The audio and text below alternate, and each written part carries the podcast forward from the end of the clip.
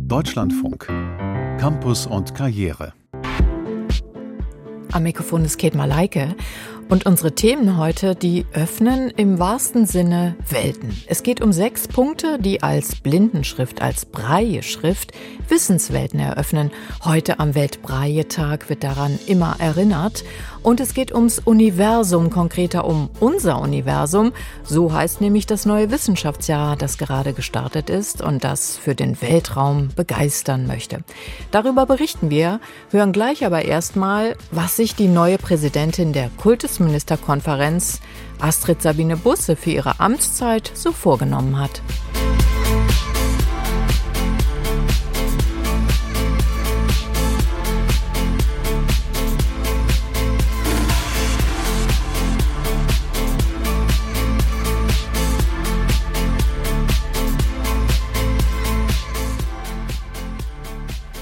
Ganz offiziell wird der Staffelstab von Schleswig-Holstein nach Berlin zwar erst am 14. Januar überreicht, doch Astrid Sabine Busse ist schon seit dem Jahreswechsel faktisch die neue Präsidentin der Kultusministerkonferenz der KMK, folgt Karin Prien aus Schleswig-Holstein. Problemlagen und Herausforderungen gibt es ja genug in Schuldeutschland. Was also nimmt sich die Berliner Bildungssenatorin Busse für ihre Präsidentschaft vor? Die Grundschulen sollen besonderes Augenmerk bekommen, hat sie mir im Gespräch erzählt. Ich möchte durch einen guten, hochqualitativen Ganztag auch die Qualität der Grundschule eben erhöhen, weil eben Ganztag ein wichtiges Bindeglied zwischen Unterricht und Familie darstellt. Das hat auch das Grundschulgutachten gerade der Ständigen Wissenschaftlichen Kommission festgestellt. Jetzt ja. ähm, haben wir ja unterschiedliche Bundesländer und unterschiedliche Startbedingungen, will ich mal sagen, für diesen Start mhm. in den Rechtsanspruch. Wie will denn die Kultusministerkonferenz Qualität sozusagen definieren? Also wird es eine Kommission geben, die sich mit der Qualität im Ganztag bundesweit beschäftigt? Ja, es gibt schon eine, eine Arbeitsgruppe, die sich damit beschäftigt und es kommt jetzt auch noch von der Ständigen Wissenschaftlichen Kommission ein neues Gutachten demnächst dazu raus. Und ich denke, die Länder haben großes Interesse daran, sich auszutauschen, um auch für ihr Land zu günstigen Lösungen zu kommen. Denn ja, in den Bundesländern ist das sehr, sehr unterschiedlich mit dem, mit dem Ganztag. Also, also Hamburg steht gut da und überhaupt auch die neuen Bundesländer und auch Berlin. Aber wenn ich jetzt mal gucke im Süden der Republik, da ist noch viel nachzuholen.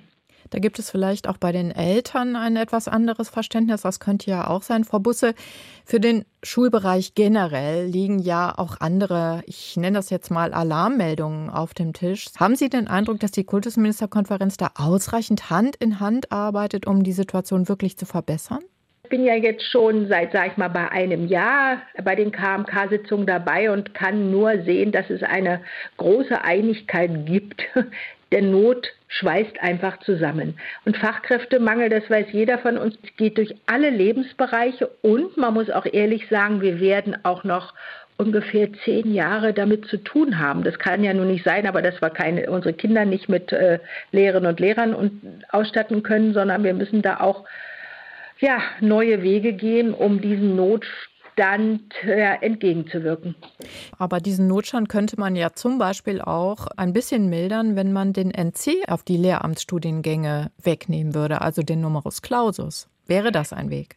Es ergibt sich leider oft ein NC, weil es nicht genug Studienplätze gibt oder auch nicht genug Hochschullehrerinnen, speziell auch Fachdidaktikerinnen, die für die Lehrerin da sein müssen. Da sind nämlich auch diese geburtenstarken Jahrgänge, zu denen ja nun auch Professorinnen und Professoren gehören, die gehen auch mittlerweile in den Ruhestand und da gibt es auch große Lücken. Sie haben aber völlig recht, es wäre wunderbar, wenn jeder, der Lehrerin werden will, das auch werden kann. Und gerade eben im Primarbereich wo wir den allergrößten Bedarf haben. Deswegen müssen wir eben auch gucken, welche Möglichkeiten haben wir noch. Und es darf überhaupt kein Denkansatz verboten sein. Kommen wir mal zum anderen großen Thema, äh, was äh, Schuldeutschland beschäftigt, nämlich die Digitalisierung oder die Bemühungen, eben digital zu werden. Es gibt den Digitalpakt für Schulen zwischen Bund und Ländern geschlossen. Der endet nächstes Jahr. Schulen brauchen da sicherlich eine weitere Förderung, eigentlich keine in der Projektlogik. Wie ist da Ihre Planung? Na, die Digitalisierung, da haben Sie vollkommen recht, ist kein Projekt und endet dann irgendwie, wenn mal die Finanzen aufhören von einem Pakt. Also Deutschland hat da noch sehr, sehr viel aufzuholen. Und die Pandemie hat uns das ja wie ein Spiegel gezeigt, dass wir da große Lücken haben. Die Pandemie hat aber auch gezeigt, dass man sehr schnell doch erstmal was erreichen konnte. Also wir müssen einfach sagen, ja, Digitalisierung ist so, wie man früher eben immer Kreide für die Schule neu gekauft hat, weil sie alle war muss ich äh, immer sehen, dass wir auf dem neuesten technischen Stand sind und man muss die Schulen auch befähigen, dass sie entweder selber dafür äh, Mittel haben und äh, eben das umsetzen können. Gibt es denn da schon Überlegungen, wie man das nach dem Auslaufen des Digitalpaktes dann 2024 fortführen könnte? Ja, man ist da also im Austausch und dann auch natürlich mit dem Bund, dem ist das auch äh, klar. Und ich bin da aber ganz optimistisch, weil wir gezwungen werden, da weiter zu denken und zu arbeiten und es auch weiter zu finanzieren. Sie übernehmen jetzt die KMK-Präsidentschaft, allerdings wählt Berlin ja Mitte Februar, also in wenigen Wochen, das Abgeordnetenhaus nochmal neu. Heißt, Sie könnten eigentlich eine KMK-Präsidentin auf Abruf sein.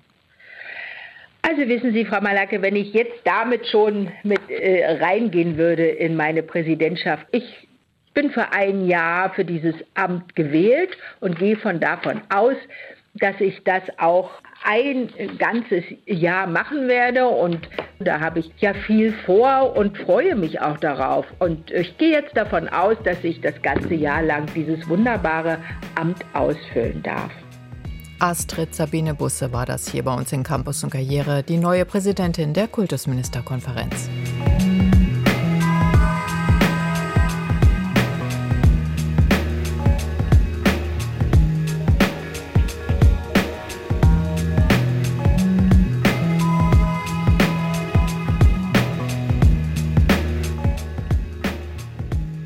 Jetzt sind die Tage, wo man so langsam Schritt für Schritt einrollt ins neue Jahr, alles ordnet und sich nach vorne ausrichtet. Was wird es wohl bringen, das neue 2023? Auf jeden Fall kann man schon mal sagen, viel Wissenschaft und viele Veranstaltungen rund um das Thema Weltraum. Denn das Wissenschaftsjahr in Deutschland hat diesmal das Motto Mein Universum. Und darüber freut man sich nicht nur in Planetarien, so wie hier im oberschwäbischen Laubheim. Meine Tochter ist gerade voll im Planetenfieber und Sonnensystem und Teleskop hat sie jetzt auch Geschenk gekriegt und das ist jetzt, wie gesagt, voll im Fieber. Planeten angucken, den Mond. So kann ich gar nicht mehr davon abhalten. Nee, aber das, das will sie auch, ja, hat sie auch gesagt. Also Astronautin wäre so ihr momentan ihr Berufsziel. Sie ist zwar erst fünf, aber früh übt sich. Liebe Sternfreunde, willkommen im Zeiss Planetarium Laubheim. Als die Vorführung beginnt, werden Florian Müller und seine Tochter Anna, zwei von 60 Besucherinnen und Besucher an diesem Tag, andächtig still, blicken nach oben. Ein Projektor zaubert den Sternenhimmel auf die Innenseite einer Kuppel, Ort der Szene des Planetarium Laubheim im oberschwäbischen Landkreis Biberach, mit einer Anschrift, die leicht zu merken ist. Die Milchstraße 1 in Laubheim. Ist der besondere Weg zum Planetarium, dann heißt es Milchstraße 1. Erklärt Werner Kiesle, ehrenamtlicher Mitarbeiter des Vereins, der seit Anfang der 1990er Jahre das Planetarium betreibt. Hier freut man sich, dass unser Universum nun Thema des Wissenschaftsjahres ist. Das ist sehr gut. Eigentlich sollte man die Astronomie, das Weltall viel öfters in Themen, in Schulen, egal wo, mit reinnehmen. Und wir versuchen immer, mit Veranstaltungen die Leute dorthin zu führen. Um auch die Begeisterung für Weltraumforschung zu wecken. Für das Themenjahr hat man auch im Planetarium Blaupheim einiges vor, erzählt Werner Kiesle. Wir machen ein neues Programm, da geht es um Sternenstaub, wie die ganzen Sachen entstehen, also wie Sterne entstehen, wie Planeten entstehen, wie andere Bereiche entstehen. Am Anfang im Januar zuerst geht es um den Mars, ob man auf dem Mars überhaupt leben kann, wieso wir überhaupt zum Mars möchten zum Beispiel. Ergänzend bieten Werner Kiesle und sein Team auch immer wieder Themen speziell für Schulen an. Wir haben zum Beispiel vom Schüttelforschungszentrum Kinder da, die bauen zum Beispiel einen Rover und fahren dann, da hinten ist eine Marslandschaft, ähm, testen mal, wie das möglich wäre, mit sowas auf dem Mars zu fahren. Gerade Schülerinnen und Schüler kommen immer wieder gerne ins Planetarium.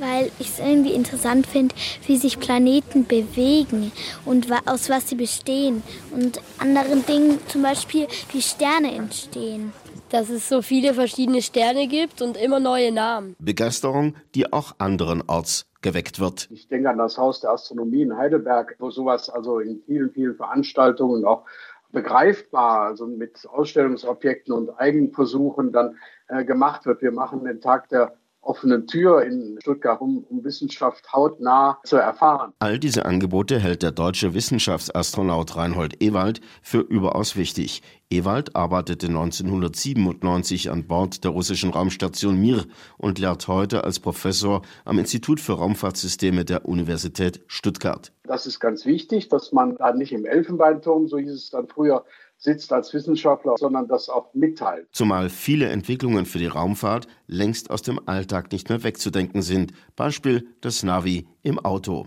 Bereits im Jahr 1911 wurde der Grundstein für den späteren Studiengang Luft- und Raumfahrttechnik an der Universität Stuttgart gelegt. Ein Studiengang mit Zukunft, so Wissenschaftsastronaut Reinhold Ewald. Das war über lange Jahre Erfolgsmodell. Man wurde sozusagen mit Kusshand genommen mit einem einigermaßen vernünftigen Abschluss. Momentan sehen wir, dass wir dranbleiben müssen, dass wir genau sowas wie das Wissenschaftsjahr 2023 für diejenigen brauchen, die vielleicht noch zweifeln, ob sie Naturwissenschaften oder Ingenieurwissenschaften studieren sollen und da dann Zuspruch bekommen. Und so soll das Wissenschaftsjahr auch Appetit machen auf ein Luft- und Raumfahrtstudium. Wobei diejenigen, die bereits zum Fach gefunden haben, sind ebenso gefordert. Studierende, Promovierende, aber auch junge Wissenschaftlerinnen und Wissenschaftler ruft das Bundesforschungsministerium dazu auf, ihre Ideen für eine bessere Vermittlung von Raumfahrtthemen einzureichen.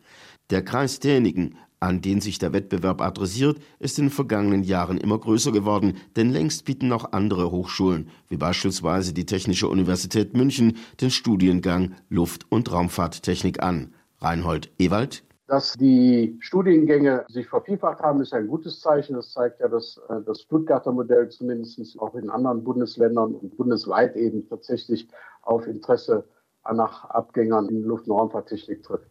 Der Wissenschaftsastronaut Reinhold Ewald hofft also auf begeisterten Studiennachwuchs. Thomas Wagner hat auch mit ihm gesprochen über das neue Wissenschaftsjahr Mein Universum. Ja, diese Themenjahre, das wurde ja schon angesprochen, werden vom Bundesministerium für Bildung und Forschung koordiniert und auch finanziert. Dr. Jens Brandenburg ist dort Staatssekretär und ich habe mit ihm gesprochen und ihn gefragt, welche Themen denn im Mittelpunkt stehen bei dieser so großen Überschrift Mein Universum. Ja, wir wollen uns in diesem Jahr die ganz großen Fragen stellen. Das Universum, das hat ja Religionen, unsere Kultur, unser Weltbild auch und die Wissenschaft sehr geprägt. Und äh, da haben wir tatsächlich sehr viele unterschiedliche Fragen in allen Wissenschaftsbereichen. Also beispielsweise, wie entstehen Planeten? Ist die Erde einzigartig? Gibt es möglicherweise auch außerirdisches Leben? Was passiert mit Weltraumschrott? Äh, oder wem gehört eigentlich das Weltall? Also man sieht wirklich eine sehr, sehr große Bandbreite von Fragen. Und was ist dabei dann das Kernziel?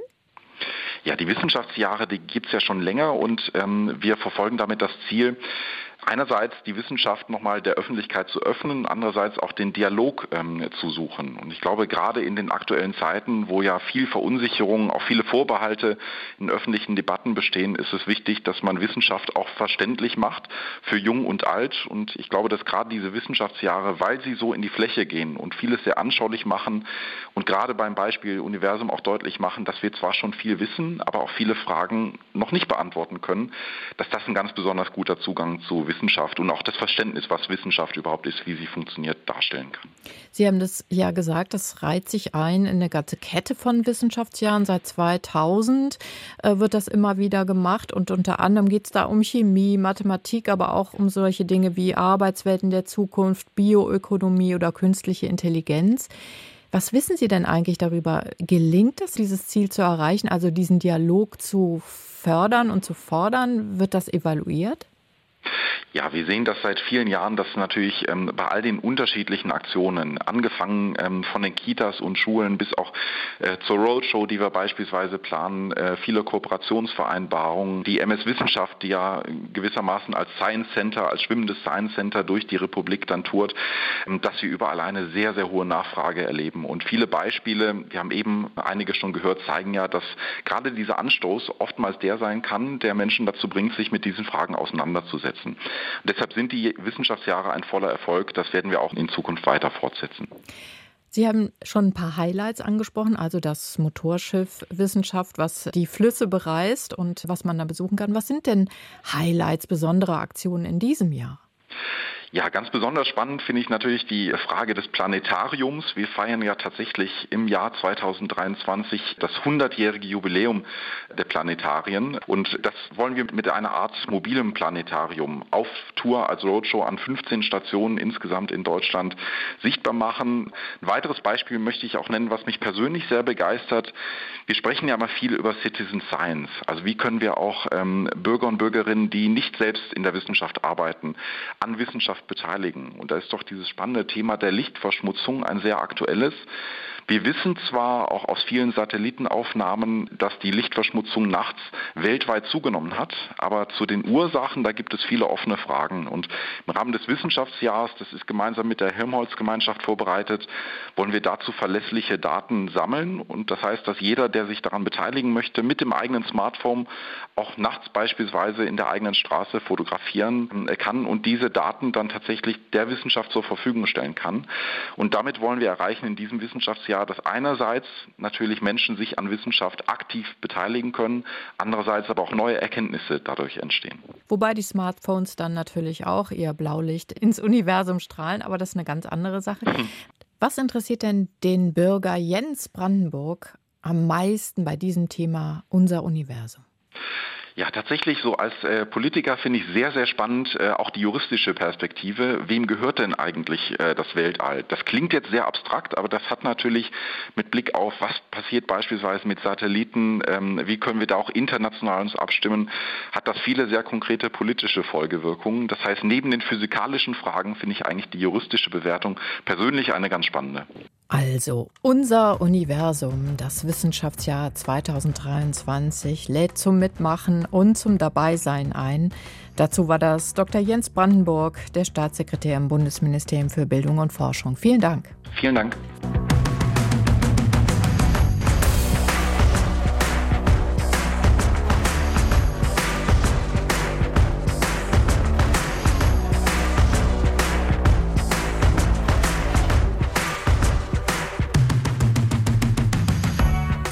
Heute ist Weltbreie-Tag, denn heute wird an den Franzosen Louis Braille erinnert, der diese Blindenschrift erfunden hat, die in über 130 Sprachen angewandt wird, Wissenswelten eröffnet.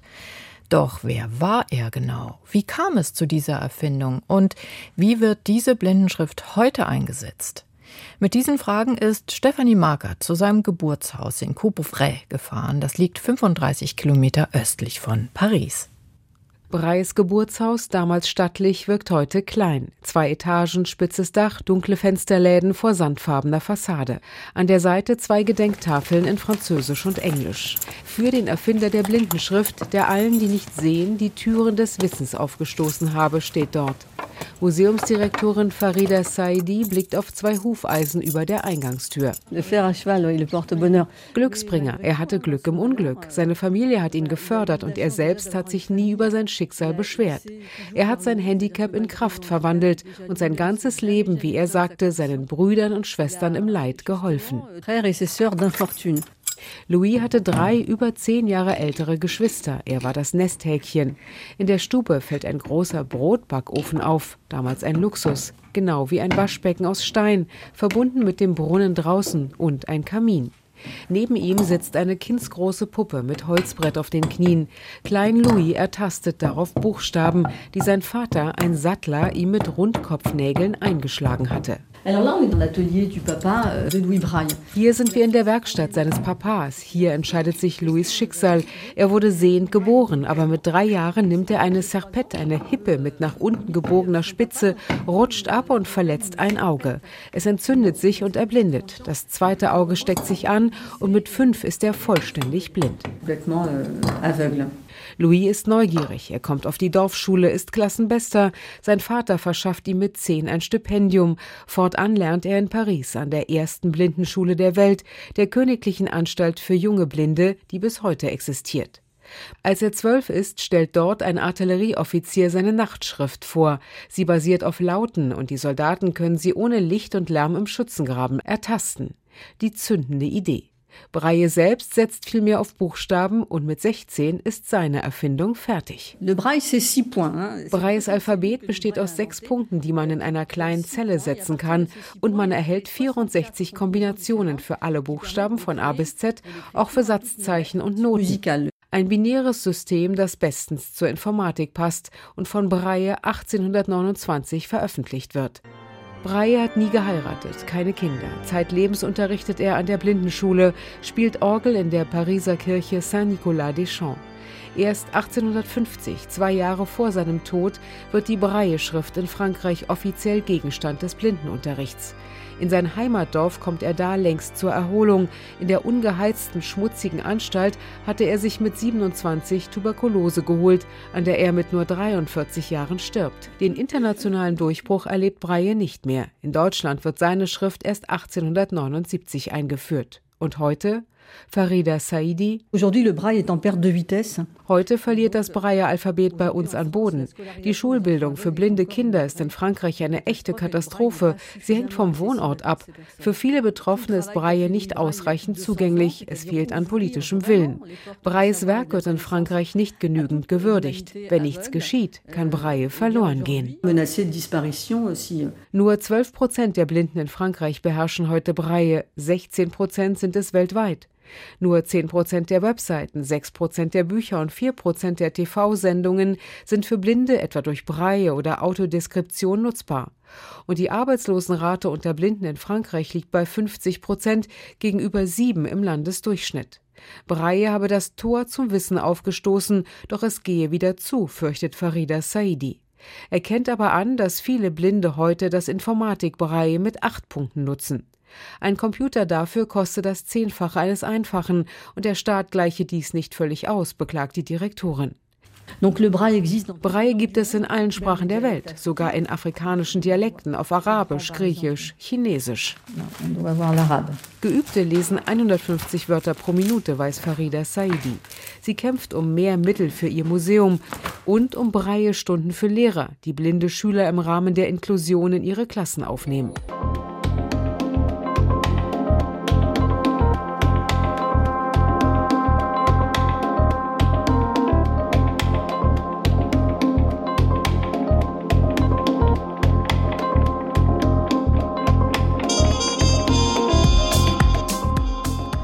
Welche Zukunft hat das Kino?